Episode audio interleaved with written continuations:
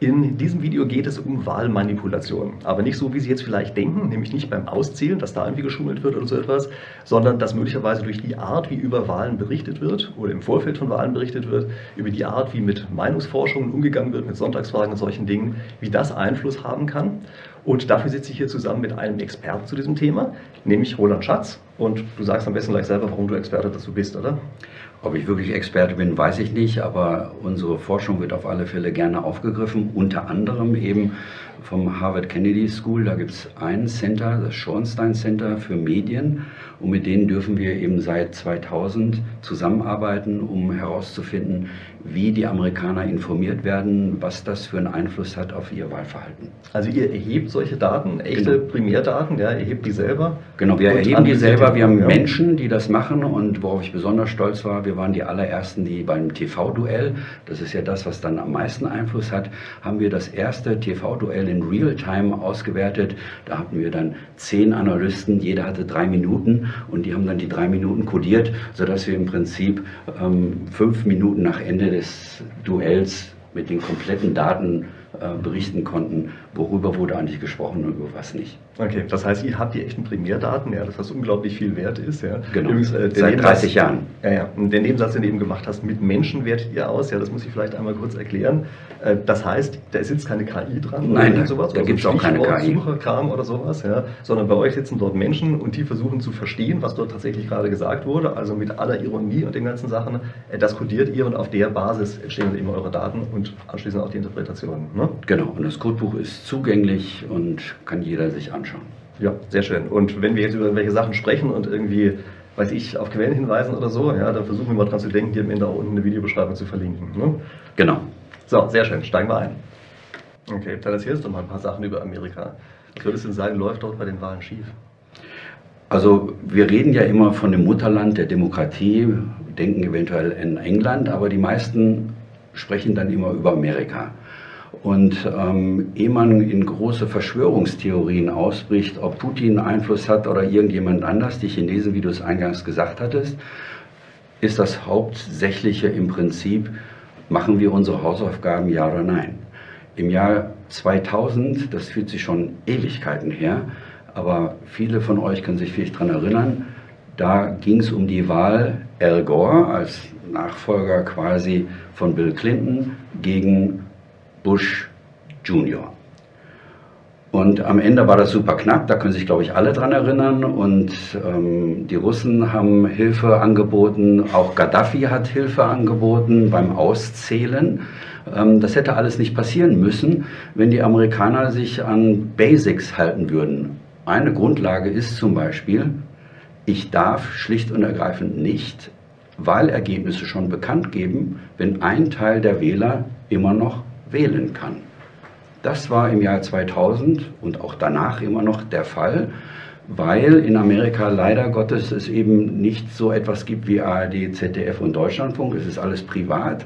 Weil es privat ist, ist es kommerziell und insbesondere der Sender CNN, der viel Wahlwerbung verkauft und damit ordentlich Geld macht, ähm, versucht dann Dinge spannend zu machen die er aber eigentlich nicht spannend machen dürfte. Also du darfst nicht über die Ergebnisse von der Ostküste, New York, Boston und so weiter berichten, während eine Stunde später oder gar zwei Stunden später im Mittelteil von Amerika oder in Kalifornien die Menschen immer noch wählen können.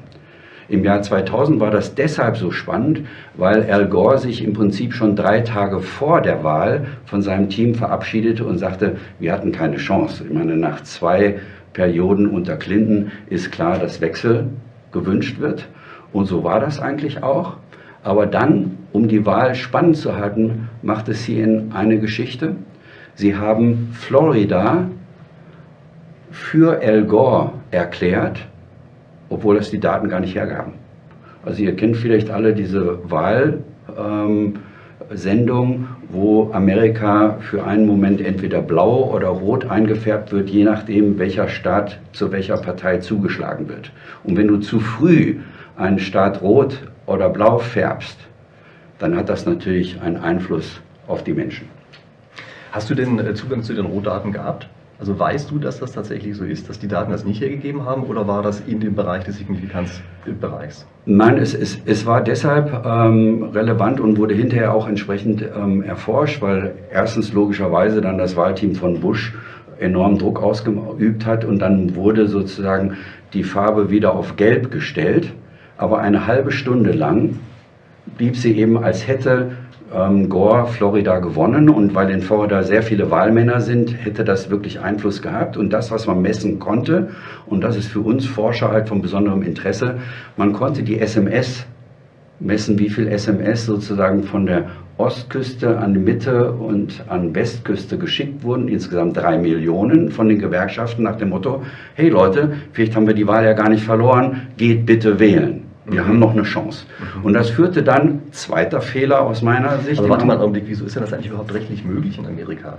Äh, ich glaube, in Deutschland wäre das doch gar nicht erlaubt, Genau, das oder? ist, ja, in Deutschland geht es auch gar nicht, weil wir haben ja nur eine Zeitzone. Ja, ja, klar. Aber, ähm, aber es, es, ist schlicht verboten, du darfst nicht Wahlergebnisse zu publizieren. Deswegen wundere ich mich zum Beispiel immer, wenn ich um 4 Uhr an einem Sonntag schon irgendwelche Vordaten mhm. äh, von deutschen Meinungsforschungsinstituten kriege. Das ist eigentlich auch nicht koscher. Ähm, aber es ist, du hast vollkommen recht, äh, es ist nicht in Ordnung, aber wenn ich dann meine Kollegen in Harvard oder sonst wo anspreche, dann kommt immer die Antwort, Roland, that's the way it is. Und dann sage ich, ich komme aus einem Land, wo dieses That's the way it is irgendwann mal zu ziemlich katastrophalen Folgen geführt hat. Deswegen wäre meine Empfehlung, ihr guckt da genauer rein. Sie haben es nicht gemacht. Sie haben gesagt, na, so muss das dann eben sein. Und deswegen springe ich jetzt mal eins weiter. 2016 Wahl Trump gegen Hillary Clinton die exakte Wiederholung dessen, was CNN 2000 schon aus meiner Sicht rechtlich nicht erlaubt gemacht hat, hat CNN 2016 wiederholt. Da war es sogar noch extremer, weil Hillary Clinton zum Wahlabend hin, also 18 Uhr, Ostküste, mit 100 Wahlstimmen vorne lag. Also Trump war bei 130, Hillary war schon bei 230 und ihr fehlten nur noch die berühmten 41. Und dann hat Wolf Blitzer, der die CNN-Geschichte moderiert, hat, um es spannend zu machen, hat dann gesagt, ja, nur aus theoretischen Überlegungen, welche Staaten müssten jetzt eigentlich alle äh, für Trump nochmal umgewandelt werden, damit er überhaupt noch eine Chance hat und fing an, die amerikanische Karte im Sinne von Trump zu färben. Und weil Hillary schon die Wahl feierte und keiner mehr darauf achtete, weil so sicher war, dass Hillary gewinnt, fing Trump an, seine Leute zu informieren. Und wenn man genau hinguckt, das kann ich nur empfehlen, weil das muss erforscht werden, er hat ja dann in den einzelnen Staaten immer nur mit 500 Stimmen mehr oder 1000 Stimmen mehr oder 2000 Stimmen ähm, dann die Electoral College gewonnen, während Hillary mit 3 Millionen oder 4 Millionen Stimmen Vorsprung the Public Vote eigentlich gewonnen hatte. Okay. Und der Rest ist Geschichte. Und das ist eine Geschichte, die wir alle, glaube ich, A, damals schon nicht toll fanden, aber wir brauchen keine Wiederholung bei du sagst ja, das ist dann so ein bisschen wie das Ende der DDR, oder? Dass einer mehr oder weniger aus Zufall irgendwelches Zeug vor, äh, vor der Fernsehkamera erzählt hat und dass die anderen plötzlich für bare Münze genommen haben, oder? Das sieht für mich jetzt nicht nach so einer richtig bewussten Wahlmanipulation aus, sondern wirklich eher nach ja, dumm gelaufen oder aus, welchen Sicht, äh, aus wessen Sicht man das auch immer betrachten möchte. Also ich würde sagen, weil es jetzt das zweite Mal passiert ist, 2000 hat Wolf Blitzer, es sind ja die gleichen Personen. Er stand 2000 im Studio. Ja, aber die Motivation ist eine andere. Die wollten nicht einen bestimmten Präsidenten haben. Nein, die wollten die nur wollten eine spannende die wollten Kohle, haben. Die wollen Kohle machen. Und deswegen ist aus meiner Überzeugung, private soll es natürlich geben, aber du brauchst unbedingt jemanden, der nicht aus kommerziellen Gründen eine Berichterstattung macht, äh, die dann zu dieser Art Einflussmöglichkeiten führt. Ich meine, daher ist es ja auch mal ein bisschen seltsam, ja, dass gerade der Trump drauf guckt und sagt, es wäre manipuliert worden beim Auszählen und sowas. Ja, ja ähm, das ist die, die totale Groteske. Fox, der Eigentümer von Fox, hat Trump 2016 angerufen um 18 Uhr und hat ihm gesagt, wir können natürlich dich nicht zum Sieger machen, wir müssen, wir können vielleicht noch warten bis 10 Uhr, also vier Stunden, aber dann müssen wir leider eben sagen, dass Hillary gewonnen hat. Also das ist das Einzige, was wirklich verbrieft ist. Mhm. Und für all das, was ich jetzt ähm, gerade ähm, vorgestellt habe, kann ich nur empfehlen, Forscher ran, äh, lasst uns das gemeinsam untersuchen, die Daten sind da. Ähm, das muss untersucht werden, einmal mit Blick auf Amerika, aber insbesondere für uns in Deutschland, weil hier in Deutschland beobachte ich halt auch Dinge, äh, wo ich sage, ich mache mir langsam graue Haare. Aber das kann, ich habe auch kaum noch welche. ähm, das kann so nicht weitergehen. Okay, ja, dann erzähl uns doch mal was über Deutschland. Also was gibt es da für Auffälligkeiten? Also wir haben ähm, vor 25 Jahren zusammen mit Professor Mahnholz, das ist der Vizepräsident ähm, des Bundesverfassungsgerichts in Karlsruhe, haben wir eine Sammelpetition und eine Grundsatzstudie äh, durchgeführt zum Thema Grundversorgung bei ARD, ZDF, äh, Rechte und Pflichten, weil wir Sorgen hatten, dass das, was als Auflage von Karlsruhe und aus dem Rundfunkstaatsvertrag gegeben wurde, dass eben ARD, ZDF und Deutschlandfunk sowohl vielfältig, sowohl integrativ, also dass wir in Deutschland zusammenbleiben und uns nicht in verschiedene Gruppen auseinanderdividieren lassen, dass die Sender unterschiedliche Blickwinkel bringen und nicht alle das Gleiche und ganz wichtig, Vorbilder zeigen, dass das 1998, als wir eine Vollprogrammanalyse gemacht haben, schon nicht mehr zu sehen war.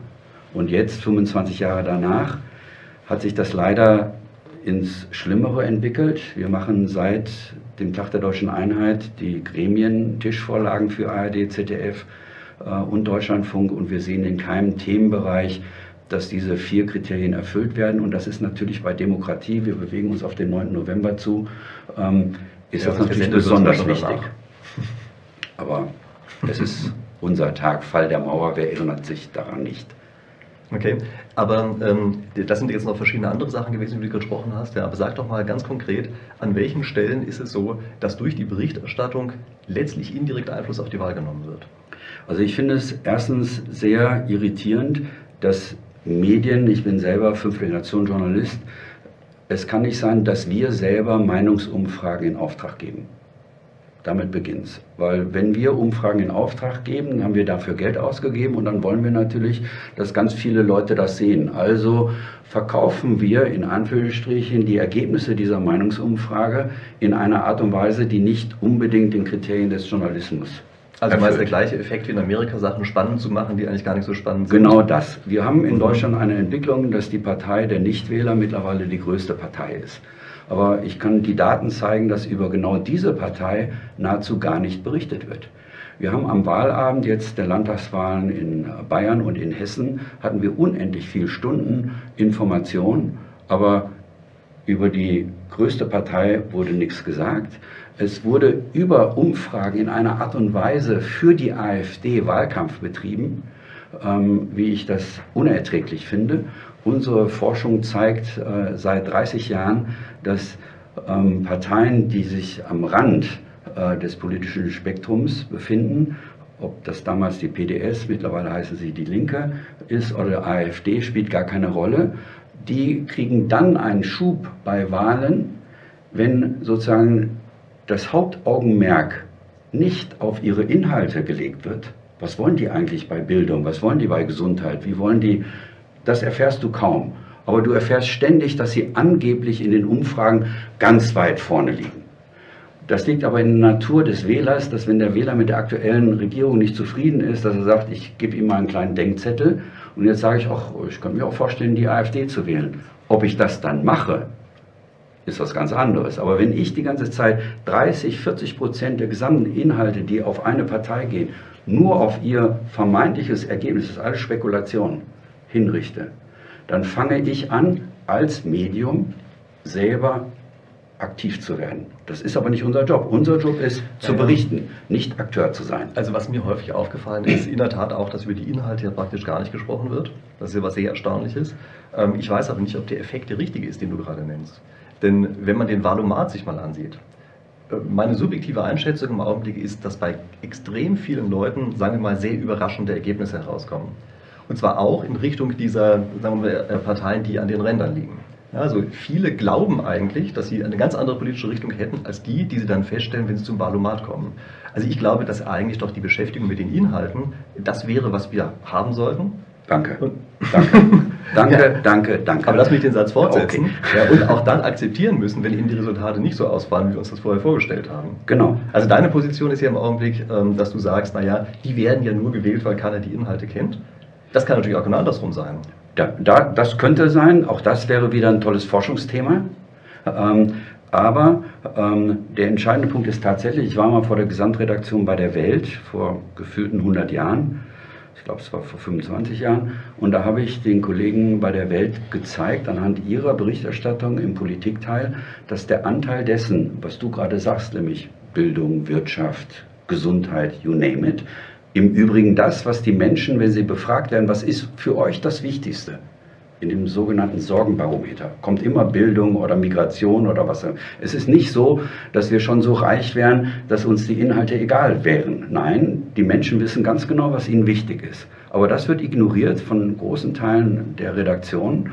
Und der Anteil bei der Welt, dazu? ja, ich habe Zahlen, die kann ich zeigen. Bei der Welt war der Anteil Sachinformationen nur noch bei 20 Prozent, Christian, 20 Prozent, der Rest beschäftigte sich mit Brioni, mit äh, ob, ob Gerhard Schröder äh, Zigarre raucht und so weiter. Dann weißt du, wann ich denen die Zahl gezeigt habe. Und jetzt kommt's.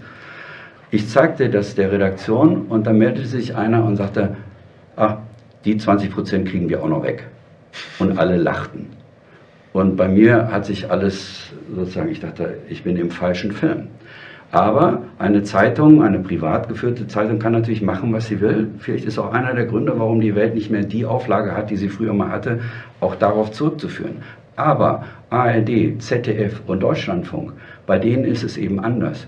Und wenn ich beobachte, dass insbesondere über ähm, das ZDF ähm, Daten publiziert werden zur sogenannten Sonntagsfrage. Wir haben die Wahl gehabt in Bayern, du erinnerst, äh, in, in Berlin Bayern war auch, da komme ich gleich drauf. Aber in Berlin Anfang des Jahres. Und da wurde die CDU bei allen Meinungsforschungsinstituten um die 22 gezeigt. 21, 22. Und ich rief die Kollegen ständig an und sagte, nach unseren Daten kann das nicht sein. Die müssen schon längst viel weiter sein. Antwort, ich werde jetzt den Namen des Journalisten nicht nennen.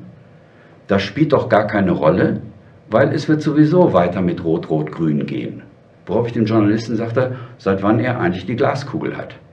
Aber wir alle wissen, das Wahlergebnis war für die CDU 28. Und wenn du in derselben Woche immer noch mit 22 daherkommst, dann kann ich nur bitten, lasst uns intensivere Forschung machen, weil das kann nicht sein, dass du um 5 Prozentpunkte bei einer Partei schief liegst und jetzt das, was wir seit 30 ja, Jahren, ich darf, lass mich den Gedanken zu Ende führen, ähm, Seit 30 Jahren kann ich zeigen, dass die Art und Weise der Information, wenn eine Partei sozusagen immer einen Punkt mehr bekommt in den Umfragen und dann nochmal einen Punkt und so weiter, dann entsteht da ein Sog und die Leute sagen, ah, dann wähle ich die.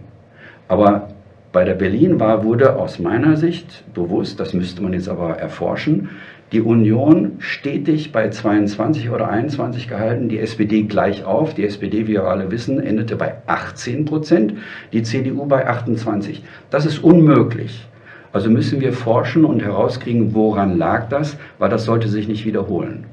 Naja, da spricht ja aus dir so ein bisschen diese Theorie, ich glaube Schweigespirale war das, oder? Die Schweigespirale und Self-Fulfilling Prophecies. Ja, ja, dass derjenige mehr Stimmen kriegt, der immer hochgejubelt wird vorher und ähm, diejenigen, die runtergejubelt werden, nicht. Solange man aber über die 5%-Hürde kommt, sehe ich nicht, dass das so ist. Also es gibt einfach zu viele Fälle, in denen das anders ist, wie du ja auch sagst. Nur interpretierst du es vollkommen anders, als ich es interpretieren würde. Also ich, glaube, ich, ich glaube, dass in sehr vielen Fällen die Leute darauf anders reagieren, als du jetzt vermutest. Also wenn sie die ganze Zeit das Gefühl haben, die kriegen so wenig Stimmen, dann sagen, das kann ja nicht sein, da muss ich jetzt hingehen. Dagegen in einem anderen Fall, wenn immer behauptet wird, die kriegen ja sowieso so viele Stimmen, dann sind viele relaxed und sagen, naja, dann kann ich auch entspannt mich hinlegen äh, und brauche am Sonntag nicht aufzustehen. Das ist mittlerweile erforscht. Also da okay. ähm, schicke ich dir gerne und ich zeige auch die Daten. Ähm, ich habe drei Beispiele, von denen ich denke, dass wir ähm, vertieft darüber sprechen sollten. Ich bin, beginne mit dem ersten, die FDP. Das ist dein Beispiel. Du hast eine Partei, die liegt eher so bei 8, 9. Manchmal schaffen sie es auch nicht rein. Und ähm, ich erinnere mich noch sehr gut an den Beginn von Mediatino 1994. Ähm, da gab es halt in der SPD logischerweise eine Bewegung, dass sie gesagt haben, wir wollen jetzt endlich auch mal an, an die Macht wieder.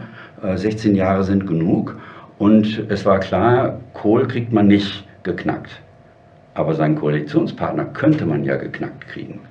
Und da begann es, was eigentlich historisch einmalig war, dass dann alle Meinungsforschungsinstitute zusammen eine Pressekonferenz gegeben haben und gesagt haben, das, was vorsah, die wurden damals gegründet, man kann dann mal überlegen, vielleicht weshalb. Es wurde auch noch eine Wochenzeitung gegründet, die im Prinzip immer auf der Frontseite die Umfrageergebnisse hatten, dass die FDP es nicht schaffen wird. Ähm, alle Meinungsforschungsinstitute sagten, das, was dort über die Woche von Forsa publiziert wird, ist ähm, nicht durch die Daten der anderen Meinungsforschungsinstitute gedeckt. Die FDP liegt garantiert bei 6, 7 oder 8, aber nicht bei 4, weil eben diese Forschung schon existiert. Es wird zwei Gruppen von FDP-Wählern äh, wird die Sonntagsfrage per Post zugeschickt und sagen, wie würden Sie jetzt demnächst wählen? Die eine Gruppe bekommt dazu... Das wurde so gemacht, ja? Das ist, das ja, also ein genau, ist, genau, ja? ja? genau. Professor Brettschneider hat das äh, durchgeführt, wenn ich mich richtig erinnere. Ähm, die eine Gruppe bekommt neben der Sonntagsfrage noch Zeitungsartikel zugestellt, in denen behauptet wird, die FDP liegt bei vier, viereinhalb, fünf. Und die zweite Gruppe kriegt Zeitungsartikel. Die Zeitungsartikel gibt es nicht. Die sind extra sozusagen dafür künstlich. Also als Experiment gemacht. Als Experiment, das ist ein Experiment. Und die zweite Gruppe, da liegen die Artikel bei 8, 9, 10. Also ganz sicher drin. Und dort, wo die Gruppe weiß, die FDP ist ganz sicher drin, bekam die FDP dann auch dieses Ergebnis. Also die bekam dann tatsächlich die 8. Während bei der Gruppe, wo gesagt hat, uh, man weiß nichts Genaues, fielen sie unter die 5%-Hürde, weil der Wähler natürlich eines nicht will, dass er sich die Mühe macht, sein Wohnzimmer verlässt, geht wählen und dann verfällt die Stimme, weil wir ja die 5%-Hürde haben. Es gibt das Gegenbeispiel und ich zeige dir dann die Daten. Ja, warte mal, lass uns dabei kurz bleiben, damit ich nämlich mal Unbedingt. die Anmerkung machen, dass es hier ursprünglich mal ein Spieltheorie-Kanal war. und äh, das hier ist natürlich ein ganz klar spieltheoretisches Verhalten, ein strategisches Verhalten. Also man guckt sich an, was genau. erwartet man, was die anderen tun und es ist vollkommen rational, äh, wenn man annimmt, dass die Partei nicht über die 5%-Hürde kommt, sie dann auch nicht zu wählen. Das so heißt also, wenn es äh, gelingt, da Unruhe zu stiften, ja, Zweifel zu sehen, dann ist klar, dass der Effekt natürlich relativ hoch sein kann. Und das ist ja. genau das, was du als Wahlkämpfer dann machst. Äh, und das Klar, geht wenn natürlich gefragt hätten als ähm, genau. strategischen Berater, hätte ich das auch so empfohlen.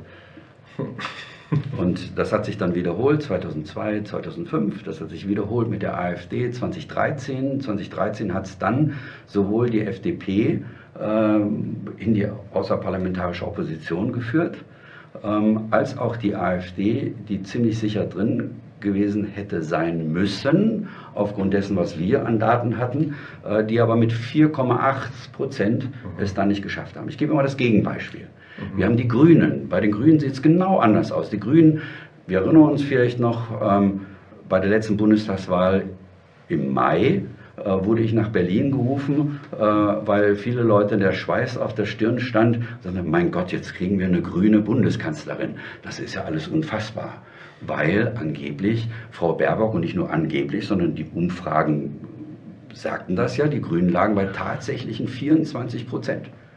Und dann wurde ich gebeten, ein bisschen Einordnung zu geben und ich habe dann die Wahlergebnisse seit ähm, Ende des Zweiten Weltkriegs gezeigt, wo die Grünen lagen und ähm, wie die Berichterstattung. 80er Jahren. Ne? Genau, ja, ja, aber es, es, ist ja wichtig, dass man mitkriegt, wie, wie wählt der Deutsche.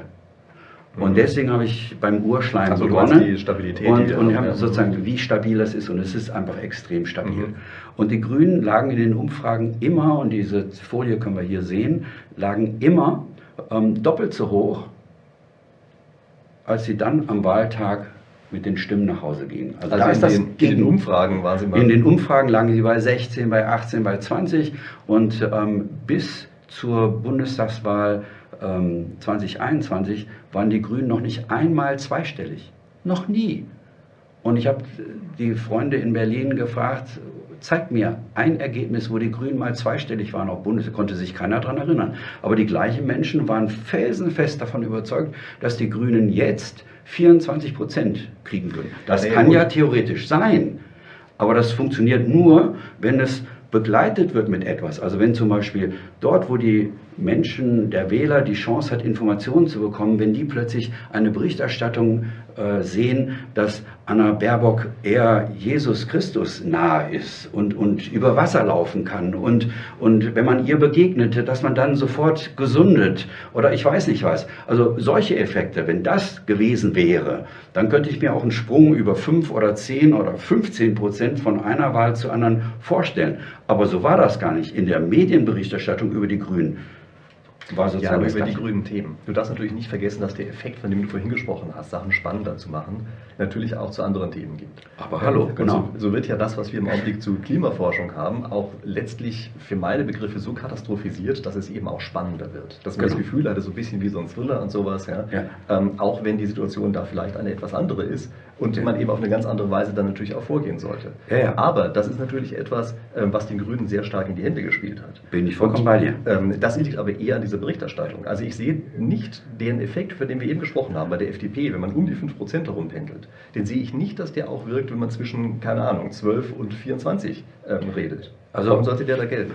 Also ich, ich, danke dir für, für ähm, den, den Begriff, weil ähm, all das, was sozusagen ähm, im ähm, Fiction-Teil ist, den kann man in der Buchhandlung dann eben auch in dieser Abteilung, äh, wo es um äh, Zukunft und alles Mögliche geht. Nee, ist klar. Ja, also da, da Aber ein Journalist sehen. ist in diesem Teil der Buchhandlung nicht zu finden. Wir sind in dem anderen Teil zu finden oder da sollten wir uns aufhalten, nämlich Fakten. Wir berichten das, was ist und nicht das, was wir gerne hätten. Und das ist das Gefühl, was die Deutschen immer mehr haben, ähm, dass sie insbesondere, wenn sie ARD, ZDF und Deutschlandfunk schauen, dass dort etwas gezeigt wird, was vielleicht eine bestimmte Gruppe von Journalisten sich wünschen würde. Aber es ist in der Realität nicht abgebildet. Und wir crashen gerade enorm an diesem Dilemma. Ja, worauf führst du denn dann zurück, dass diese diese Sonntagsfrage vorher solche unterschiedlichen Ergebnisse liefert. Also heißt das, dass die den Instituten wirklich sagen und nur das eins klar ist, wir wollen, dass die Grünen ganz stark überbewertet werden? Das kann ich mir jetzt so auch nicht vorstellen. Also ich bin zu lang im Geschäft, als dass ich jetzt komplett widersprechen würde.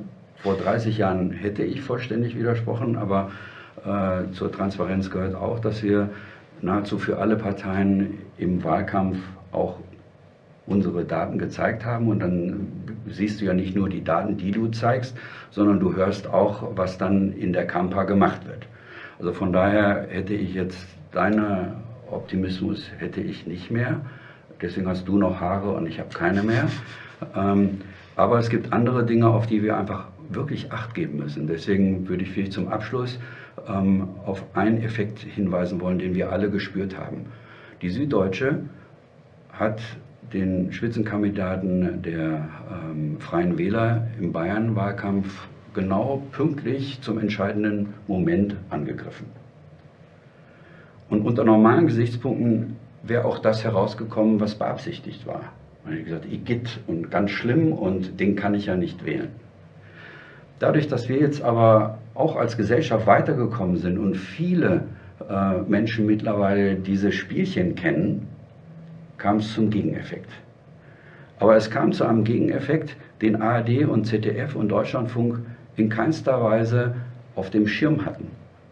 Denn für ARD und ZDF und auch Deutschlandfunk war glasklar, AfD wird die zweitstärkste Kraft in Bayern. Aber dank der Süddeutschen und weil alle auf diesen süddeutschen Text aufgesprungen sind und da ein Negativeffekt, den du gerade gesagt hast, entstand, ist in Bayern erstens, was für uns alle, glaube ich, das Wichtigste ist, die Partei der Nichtwähler am kleinsten gewesen. Also er hat eine Wahlbeteiligung von sensationellen 73 Prozent. Dafür ist Söder aber nicht einmal Applaus gegeben worden. Söder wurde für den ganzen Abend als der Verlierer geframed. Dabei hat Söder im Prinzip nichts als Verlierer an dem Abend zu berichten gehabt. Er hat insgesamt mehr Stimmen als davor äh, erzielt, aber er hat die AfD auf den dritten Platz gedrängt was Herrn Rhein hier in Hessen nicht gelungen ist. Und Herr Rhein hatte in Hessen nur 66 Prozent Wahlbeteiligung. Die Spitzenkandidatin der SPD in ihrem Wahlkreis hat noch sogar nur 50 Prozent Wahlbeteiligung gehabt. Das ist das, was uns Sorgen machen muss, weil wir leben davon, dass die Menschen mitmachen. Und wenn die Leute nicht mehr mitmachen, wenn sie das Gefühl haben, die da oben, die richten sowieso alles und wir können keinen Beitrag leisten, dann wird es richtig gefährlich. Und das können wir uns alle nicht wünschen. Ja gut, ich meine, diese Aiwanger-Geschichte, die hat ja gezeigt, äh, dass man dem, der Presse kollektiv auf einmal nicht mehr traut. Oder zumindest so große Teile trauen denen nicht mehr. Und das ist haben gesagt, ihr habt hier irgendeinen Skandal angezettelt und dafür gibt es jetzt auf die Mütze. Genau. Ich glaube, das war die Wählerreaktion. Ja. Zumal, zumal ja auch sehr schnell rauskam, ähm, dass das, was die Süddeutsche als den Scoop verkündet hat, das wurde den anderen Redaktionen schon Jahre davor angeboten. Und weder der Spiegel noch irgendein anderer ist auf diese Geschichte eingestiegen. Und, und das, das ist etwas, weshalb ich so in Sorge bin. Weil am Ende geht das Grundvertrauen verloren. Und unsere Daten, die habe ich ja schon beim ersten Mal, als ich bei dir war, gezeigt. Die Art und Weise, wie Medien mittlerweile über Politik berichten, vollkommen egal über welche Partei, ist es so, dass meine Oma den Eindruck hat, das sind alles Idioten. Die machen alles nur für ihre eigene Tasche, die haben null Interesse am Gemeinwohl und die kriegen nichts gelöst. Wenn das auf Dauer die einzige Botschaft ist, und das zeigen wir auch jetzt in der Gremientischvorlage anhand der TV-Magazine, dann führt das nur zum einen, dass die Partei der Nichtwähler noch größer wird. Und das ist dann irgendwann das Ende von dem, was wir wollen. Naja, dass die Politiker nichts gebacken kriegen, in der jetzigen Koalition scheint es ja auch gerade mal zu gelten, oder? Aber es gibt ja mehr Merkel Politiker, war, es gibt Merkel ja kommunale, die ganz große Heldin. Bin ich vollkommen bei dir. Aber deswegen brauchen wir politikfreie Medien, insbesondere bei ARD und ZDF, da haben die Politiker nichts zu suchen. Wir brauchen auch keine Journalisten, die ein Parteibuch haben. Was ist denn das? Ich kann das überhaupt gar nicht nachvollziehen. Wie kann ich denn Journalist sein und gleichzeitig irgendwo mich gemein machen und in einer Partei sein? Geht gar nicht. Also es gibt genügend Beispiele, wo man konkret anfangen kann, so wie auch am Beispiel Amerika. Ich berichte schlicht nicht über ein Wahlergebnis, solange andere im Land noch wählen dürfen. Na gut, aber ich meine, was wir dann sehen ist, es reicht eben nicht, wie viele glauben, einfach das zu privatisieren und dann käme man schon raus. Da sehen wir, das Nein. ist ja in Amerika eigentlich noch viel schlimmer, weil die alles viel skandalisieren müssen. Da, das, ja, also das, das, reicht nicht. Ja? Also in gewisser Weise ist das zu einem gewissen Grad hier ein Plädoyer für das Konzept des Total. Nicht, nicht nur in gewisser Weise. Es ist, es okay. ist von mir ein totales Bekenntnis zu ARD und ZDF und Deutschlandfunk insbesondere, aber sie müssen halt dann auch zeigen, dass das, wofür sie diesen enormen Vorteil haben, dass sie im Prinzip von allen Sorgen äh, eines wirtschaftlichen Druckes befreit sind. Das ist ja paradiesischer Zustand. Wenn du diesen paradiesischen Zustand geschenkt bekommst von Karlsruhe, dann musst du aber auch in regelmäßigen Abständen den Nachweis erbringen, ob du dann auch tatsächlich das machst wofür naja, ARD, ZDF also, und Deutschlandfunk draufsteht. Da muss ich natürlich sagen, ich als Spieltheoretiker muss natürlich sagen, das hängt stark von den Anreizen ab. Ja. Und im Augenblick ist es leider so, dass die zwar auf dem Papier diese Unabhängigkeit haben und sie haben auch eine finanzielle Unabhängigkeit, aber sie haben eben keine inhaltliche Unabhängigkeit, weil dummerweise die Konstruktion so gemacht ist, dass die Politik eben doch einen relativ starken Einfluss darauf nehmen kann. Also ausgerechnet diejenigen, die beobachtet und kontrolliert werden sollten, nämlich die Politiker, sind diejenigen, die auf das Gremium, äh, über Gremien Einfluss auf den Rundfunk nehmen können. Das ist natürlich ein völliger Konstruktionsfehler und das ist das, was wir ändern müssen. Ja, also wir müssen nicht ändern, dass es einen öffentlich-rechtlichen Rundfunk gibt, genau. sondern wir müssen die Journalisten ja. da drin befreien, befreien äh, von diesen Ketten, an denen die im Augenblick dran sind. Die wollen ja auch einen richtigen Job machen. Also daher äh, glaube ich, dass in vielen Stellen von dem, was du eben gesagt hast, die eigentlich eine andere Arbeit leisten wollten, aber inzwischen gar nicht mehr können. Und vielleicht gibt es inzwischen auch eine gewisse Negativauswahl, wie wir das in der Spieltheorie oft nennen, Adverse Selection, ja, dass nur noch ein Typus von Journalisten reingeht, weil die anderen sagen, wir dürfen ja eh nicht, wie wir wollen. Ja, das ist klar, dann kriegt man natürlich nur eine Auswahl in eine Richtung. Also auch sehr lohnenswertes Forschungsthema. Ähm, aber ähm, auch wieder bei Anreiz, wenn sozusagen die Anreize so sind, dass egal was du machst, keiner kommt und danach fragt, was du gemacht hast, dann machst du auch, wonach dir einfach der Sinn steht. Klaus Kleber, den wir alle kennen, hat drei Monate nach Beginn der Covid-Krise gesagt, dass er mit seinem Team ähm, vom Heute-Journal keinen Journalismus gemacht hat keinen Journalismus. Er hat selber zugegeben, er hätte PR gemacht, er hätte den Job eines Ministers gemacht. Wo, wo ist das Protokoll aus dem ZDF-Fernsehrat und aus dem ZDF-Verwaltungsrat und vor allen Dingen von den Ministerpräsidenten und den Freunden in Karlsruhe, dass sie anhand dieser Selbsterkenntnis, weil das, was Klaus Kleber gesagt hat, deckt sich ja eins zu eins mit unseren Daten, dass darüber gesprochen wurde und dass daraus Konsequenzen gezogen wurde. Ich gebe Ihnen ein konkretes Beispiel. Was wäre in Deutschland gewesen, wenn die Berichterstattung über die Position Drosten oder über die Position Streeck, dem Bonner Experten, wenn diese Berichterstattung ausgeglichen gewesen wäre? Sie war es nicht. 80, 90 Prozent Sichtbarkeit für die Position Drosten bei ARD, ZDF und Deutschlandfunk und nur ein ganz bisschen die Bonner Sicht. Was wäre gewesen, wenn es 50-50 gewesen wäre? Oder gar anders? Dann hätten wir vielleicht Verhältnisse gehabt, wie ich sie mit meiner Familie in der Schweiz erleben konnte, genießen konnte. Meine Kinder gingen fast die ganze Zeit zur Schule, während deine hatten drei Jahre Homeschooling und jetzt haben wir die ganzen Nebeneffekte. Eines der konkreten Beispiele. Wir können es greifen, ja, also das, wir müssen es besser machen. Das Beispiel ist sicherlich da, wobei ich bis heute nicht verstehe, woran das liegt. Also ich verstehe nicht, warum diese Auswahl so war, wie sie war. Weil, weil der, du hast es erklärt, es gibt einfach einen zu engen Draht zwischen Politik und insbesondere den öffentlich-rechtlichen, ein, ein SPD-Parteibuch oder ein CDU-Parteibuch, das dich dann zum Chefredakteur oder zum Ressortleiter macht, ist einfach mehr als nur unglücklich ähm, und näher verführt sowieso und wir machen jetzt die Studie zusammen mit äh, den, den Kollegen vom Max-Planck-Institut äh, zum Thema Paternalisierung, wo wir das genau nachweisen werden, Stadt für Stadt, weil mittlerweile gibt es ja auch die Daten dank AI, welche Stadt war wie betroffen bei Covid, welches Informationsangebot war da?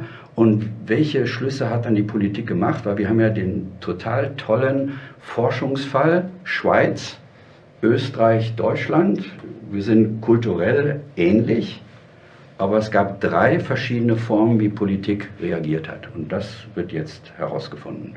Das Zweite, was ich noch loswerden will, es gibt eine Unterschriftenaktion von 500 deiner Kollegen. 500. Das musst du erstmal in Deutschland hinkriegen, dass 500 Professoren das gleiche Papier unterschreiben.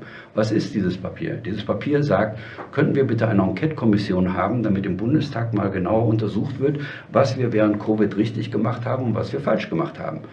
Was ist bisher die Reaktion vom Bundestag? Ich weiß von nichts. Was ist die Reaktion von ARD, ZDF und Deutschlandfunk? Sie berichten noch nicht mal darüber, dass dieses eher einmalige, was in Deutschland stattgefunden hat, 500 Forscher verständigen sich auf eine und die gleiche Sache und die kommen ja aus unterschiedlichsten Richtungen, wird totgeschwiegen.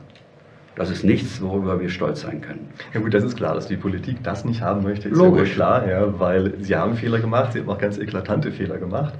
Und ähm, das möchten sie natürlich unter gar keinen Umständen, dass das irgendwie jetzt rauskommt. Ja, aber wir müssen es wissen, weil das nächste Mal, dass sowas kommen kann, können ja, wir nicht klar. ausschließen. Es ist genauso, wie man bei einem Flugzeugunfall oder bei einem Gebäudezusammensturz sich nicht angucken würde, was ist denn eigentlich schiefgelaufen. Ja. Aber deswegen das, ist aber da, da, gehen wir natürlich auch falsch damit um. Ja. Wir müssen natürlich dann auch sagen, okay, prima, wir lassen euch vom Haken, aber wir wollen jetzt einfach mal wissen, was wirklich gelaufen genau. ist. Ja. Also äh, da ist es ähm, sicherlich auch wieder ein Anreizproblem. Ja. Es ist genauso, wenn man dem Bauingenieur sagt, äh, du kommst übrigens in den Knast, wenn was Negatives rauskommt, da wird natürlich genau. alles versuchen, das zu vertuschen. Genau. und damit wird es in der Zukunft immer wieder passieren. Nein, und ich, ich sehe eben, also ich vergleiche gerne die Situation bei ARD, ZDF und Deutschlandfunk mit Wirecard. Äh, auch da war es ja so, dass Journalisten rechtzeitig gewarnt haben und gesagt haben, hier gibt es Daten, äh, wir sollten uns das sorgfältig anschauen. Und das wurde genauso in den Wind geschlagen wie jetzt eben die Befunde, dass ARD, ZDF und Deutschlandfunk halt nicht Vielfalt, Integration, Konvergenz und Vorbild leisten. Und bei ARD, ZDF und Deutschlandfunk geht es einfach um größere Summen als bei Wirecard. Da ist Wirecard im Vergleich Peanuts. Naja, absolut. Na gut, haben wir, glaube ich, die wichtigsten Sachen durch, oder? Ich hoffe. Sehr schön. Ja, dann kann ich nur sagen, unser Publikum, also Sie können uns ja gerne zusätzliche Informationen ähm, in die Kommentare unten reinschreiben, wenn Sie welche haben. Falls Sie jetzt enttäuscht sind und sagen, uh, was war das für eine komische Form von Wahlmanipulation, ich möchte das beim Auszählen äh, haben, dann denken Sie dran, ich habe dazu mal ein anderes Video gemacht, in dem ich gezeigt habe, wie man das statistisch nachprüfen könnte, ob beim Auszählen Wahlmanipulation stattfindet. Übrigens, ähm, als in Klammern, ähm, so viel ist da nicht passiert, so Klammer zu, aber das ist das andere äh, Video, von dem ich hier gerade gesprochen habe. Ansonsten vielen Dank, dass du da warst. Gerne. Und wir sehen uns wieder in der nächsten Woche. Bis dahin.